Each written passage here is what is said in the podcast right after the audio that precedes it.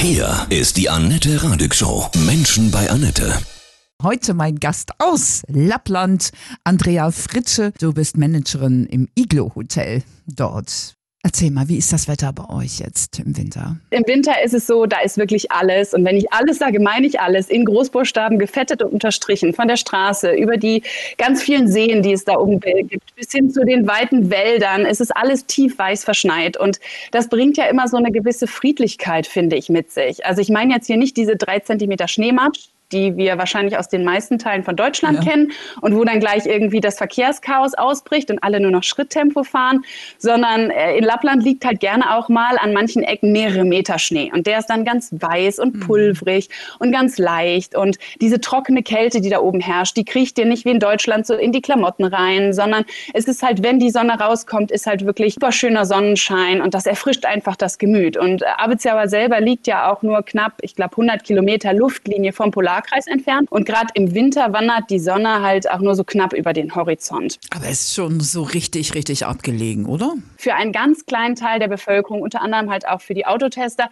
ist das da oben so das Mekka und das Zentrum der Welt. Aber alle anderen kennen dieses Örtchen Arvidsjaur mit seinen 5000 Einwohnern oder was es ist überhaupt nicht und sagen, okay, da leben Menschen.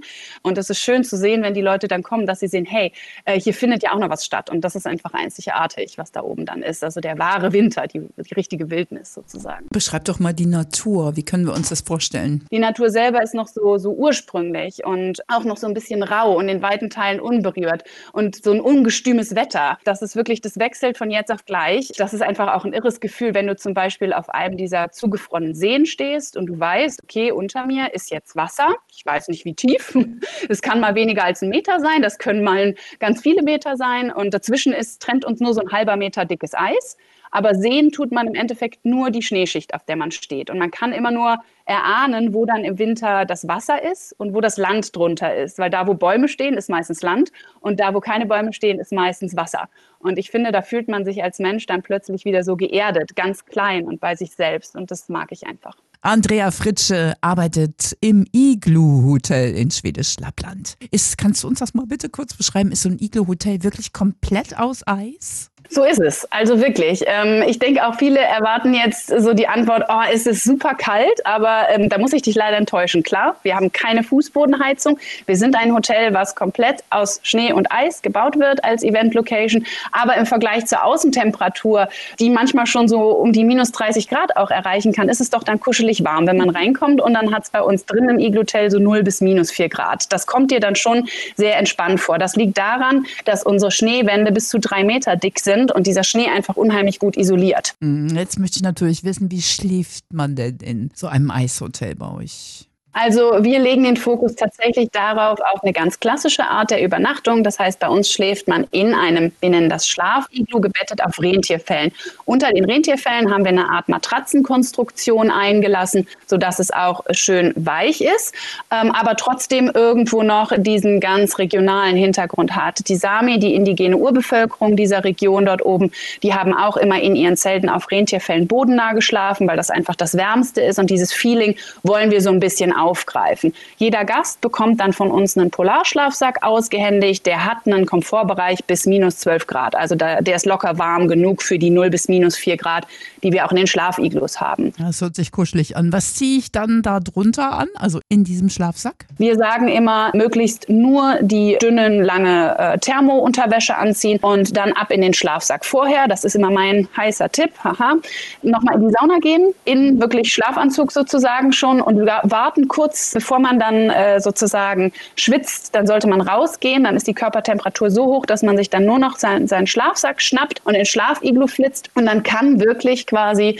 der Schlafsack mit der Körperwärme durch den hohen Daunenanteil so gut arbeiten, dass man äh, gar nichts anderes mehr braucht. Also da ist weniger mehr, weil ansonsten würde in den ganzen Lagen, die man übereinander anzieht, würde tatsächlich die Körperwärme im Schlafsack oder in den Klamotten stecken bleiben und der Schlafsack würde kalt bleiben. Und das wollen wir ja genau nicht. Was gibt es denn so lecker bei euch zu essen? ja, also ich denke, es werden vielleicht die Vegetarier und Veganer, äh, die das jetzt hören, nicht so gerne äh, hören, aber gerade das Fleisch probieren. Also ich selber habe hab auch nicht den höchsten Fleischkonsum, aber so wirklich frisches Rentier, frisches Elchfleisch, das ist was, was bei uns nicht auf den Tisch kommt. Und das ist da oben halt wirklich, also natürlicher kriegt man es nicht. Das ist meistens aus der Region und ich will nicht sagen, ist am Tag vorher noch durch den Wald spaziert. Auch Fisch, alles, was dort oben in den zahlreichen Seen, also die Region hat über 9000 Seen, da schwimmt so einiges. Über Forelle, Lachs, Saibling, all diese Sachen sollte man mal probiert haben, wenn die auf der Karte stehen. Natürlich gibt es auch immer entsprechend Fleisch- oder fischlose Alternativen, aber das ist so das, wovon ich herzhaft mäßig sozusagen schwärmen würde. Kannst du mal den Unterschied den kulturellen so generell auch zu Deutschland beschreiben? Also sicherlich, und das ist auch ein Punkt, den ich sehr gerne mag an den Schweden, zumindest dort oben, sie sind wesentlich entspannter. Es gibt einen Satz, der da heißt, das wird sich schon alles geben. Ich bin selber gebürtig aus der Region Köln und da sagt man, es hat schon immer Jodje Jange. Ungefähr so ist das äh, bei den Schweden auch. Und dann gibt es diesen Begriff Lüngt. Lüngt heißt einfach nur, komm mal runter, es ist alles okay, ähm, äh, das Leben geht weiter, egal wie blöd es jetzt gerade ist. Und äh, das finde ich einfach total toll, weil gerade in dieser Hochsaison mit den Autotestern, die vor Ort sind, mit den touristischen Gästen, da brodelt das Leben dort im, im Positiven gemeint. Und wenn dann schon mal jemand der Freunde, der schwedischen Freunde auf einen zukommt, wenn man gerade mit seiner deutschen Superorganisiertheit vielleicht ein bisschen am Rad dreht und sagt, hey, jetzt komm mal wieder runter, du hast doch die letzten Jahre, das hat auch alles wunderbar geklappt, dann kann man einmal tief durchatmen und dann, dann ist es wirklich alles wieder gut. Und ja, wenn es einem zu viel wird, also mein Office ist äh, dort oben fünf Minuten von einem See entfernt, dann schnappe ich mir halt einfach die Schneestuhe und äh, schnall die an die Füße, stapf kurz auf den See raus, leg mich da in meiner Skijacke mal fünf Minuten in den Schnee rein, starr in den blauen Himmel und dann ähm, ist auch alles wieder gut. Dann ist alles nur halb so schlimm. Du hast eben schon erzählt, wie das Iglo-Zimmer, das Bett aussieht, rundrum im Hotel. Wie können wir uns das so vorstellen? Alle Sitzmöglichkeiten in den Event-Iglus sind mit Rentierfällen ausgelegt. Das ist einfach, ein Rentierfell zieht nicht so arg die Feuchtigkeit an wie zum Beispiel eine Fließdecke. Das liegt in der Natur des Fells und es sieht halt auch einfach schön rustikal aus. Zudem gibt es halt auch diese Eisbar, wo man dann sich zum Beispiel entweder einen originellen Shot aus dem Eisglas holen kann oder wer sagt, ich brauche was zum Finger aufwärmen, der kriegt auch einen typisch schwedischen Glöck. Das ist wie ein Glühwein, nur ein bisschen süßer. Ähm, dann haben wir Event-Iglus. Da steht zum Beispiel ein Tischkicker oder ein kleines Lagerfeuer. Also man kann sich den Abend bei uns wie in einem normalen Hotel auch wirklich gut vertreiben. Dann gibt es noch als Highlight tatsächlich, und das nutzen natürlich viele gerne, einen Spa-Bereich mit einer Indoor-Sauna und zwei Outdoor-Hot-Tubs. Und da kann man sich halt auch dann in den blubbernden Fluten, sage ich mal, den Abend über wirklich gut gehen lassen. Und diese Outdoor-Hot-Tubs, wenn man dann in 40 Grad warmem Wasser sitzt und es weht einem aber die kalte Polarluft um die Nase, und über einem vielleicht noch das grüne Nordlicht am Himmel. Also ich denke, mehr Bilder kann ich jetzt nicht malen. nee. Das ist einfach so das, was, warum die Leute kommen und was unsere Gäste auf der Bucketlist Bucketlist abhaken wollen. Also es ist wirklich eine glitzernde Winterwunderwelt, die man mal erlebt haben muss. Und viele Gäste sagen, nach dem Aufenthalt bei uns, ihnen ist so eine Art Kindheitstraum in Erfüllung gegangen. Wenn du dich festlegen müsstest, was ist so das Highlight? Oh nein, können wir die Frage überspringen? Ich gehe so galant drumherum und fange allgemein an und taste mich dann vor. Ich glaube, Highlights für Gäste sind die ganzen Aktivitäten. Hundeschlittenfahrten, Schneemobil, Rentierfütterung, die Ausfahrt mit dem Eisbrecher. Sicherlich auch das Nordlicht, wenn man dann Glück hat, die richtige Nacht erwischt. Aber für mich persönlich ist wirklich das größte Highlight was ganz Alltägliches, was man in Deutschland aber so oft, glaube ich, nicht mehr findet. Und das ist diese absolute Ruhe ich habe das selbst schon, wenn ich aus dem Flieger steige. Also ähm, dieser eine Fuß auf den kalten Boden, dann habe ich immer das Gefühl, bin dort oben angekommen, ich habe alle meine Sorgen und den Stress aus Deutschland im Flieger gelassen und dann bin ich wirklich nur im Hier und Jetzt. Das klingt komisch, aber das ist tatsächlich so. Wie leben die Menschen dort vor Ort? Das Leben der Menschen da oben, die leben ja auch nicht hinterm Mond. Im Ort selber gibt es beispielsweise zwei Supermärkte. Es gibt schnuckelige kleine Cafés. Also die Schweden sind ja auch ganz süße. Die lieben Kuchen und Teilchen und Plätzchen. Es gibt auch eine Apotheke, falls man sie dann braucht. Also es ist alles da, was man zum täglichen Leben braucht, egal ob man jetzt permanent dort lebt oder als Urlauber kommt. Aber drumherum, und das finde ich den großen Vorteil, ist man halt auch sofort in der Natur und das ist das Wunderbare. Andrea, braucht man denn besondere Winterkleidung, wenn man zu euch kommt? Ja und nein. Also äh, sicherlich ist es sinnvoll, wenn jemand zum Beispiel passionierter Skifahrer ist, die eigenen Skiklamotten mitzubringen. Aber wir haben auch für jeden Gast, der keine eigene Winterausstattung hat, einen Leih-Overall kostenfrei für die Zeit und ein paar Thermostiefel. Das heißt, das kann man sich bei uns ausleihen und darunter sollte dann jeder noch eine lange, lange Skiunterwäsche anziehen oder sowas.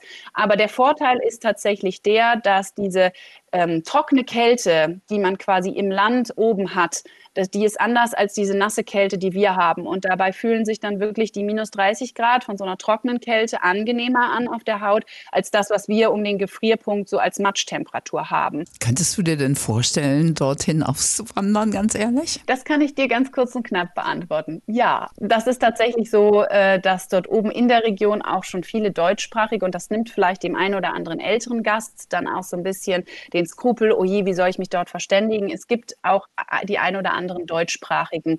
Äh, gerade die Hundeschlittenfarmen drumherum, da sind viele Schweizer, da sind viele Österreicher, natürlich auch Schweden. Manchmal auch in Kombination. Ne? Es finden sich nicht selten irgendwelche internationalen Pärchen zusammen, die dann sowas dort oben eröffnen. Ähm, viele der, der Schweden dort oben im Ort haben sich ja auch schon auf die Automobilindustrie und auch auf die Touristik, die halt hauptsächlich aus den deutschsprachigen Regionen kommt, spezialisiert. Da kann man den Leuten echt die Angst nehmen. Aber für mich persönlich ist es gerade genau andersrum, dieses typisch schwedische, warum ich sagen würde, ähm, ich würde auf jeden Fall mir vorstellen können, mal eine Zeit des Lebens dort oben zu leben. Sorry Mama, wenn du das jetzt hörst, aber äh, so ist es und äh, es ist wirklich, es ist so der komplette Kontrast zu Deutschland und deswegen ja, auf jeden Fall. Vielen, vielen Dank für deine Eindrücke. Ja, übernachten im Eishotel im Iglo Hotel. Grüßt dieses wunderbare Fleckchen Erde. Lieben Groß Andrea Fritsche.